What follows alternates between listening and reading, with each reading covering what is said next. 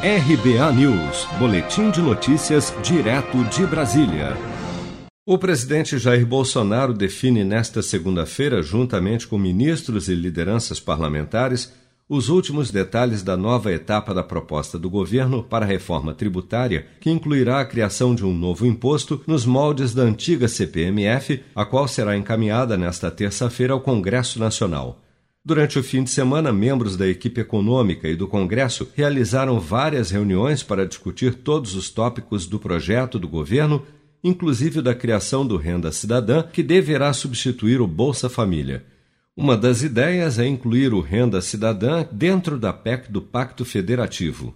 O líder do governo na Câmara, Ricardo Barros, diz estar otimista com o texto e destacou mais uma vez que não haverá aumento de carga tributária na proposta que será apresentada nesta terça-feira ao Congresso. O presidente Bolsonaro decidirá que partes da reforma ainda serão encaminhadas ao relator Aguinaldo Ribeiro para que ele coloque no seu relatório.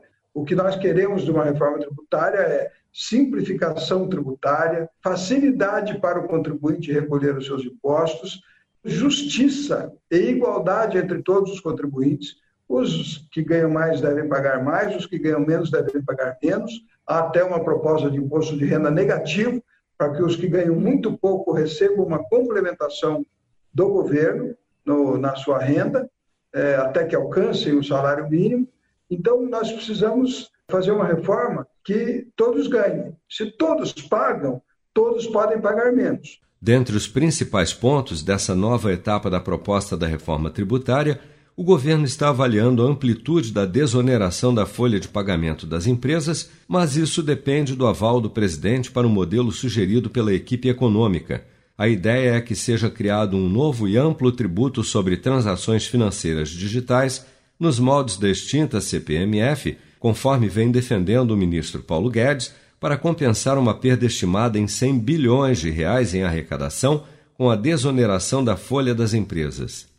Contudo, a própria assessora especial do ministro da Economia, Vanessa Canado, reconhece que essa nova CPMF, para ter uma base mais ampla, como pretende o governo, não tributará somente as operações digitais, mas todas as transações da economia.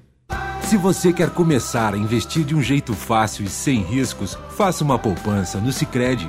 As pequenas economias do seu dia a dia vão se transformar na segurança do presente e do futuro. Separe um valor todos os meses e invista em você. Poupe com o Sicredi, pois gente que coopera cresce. Com produção de Bárbara Couto, de Brasília, Flávio Carpes.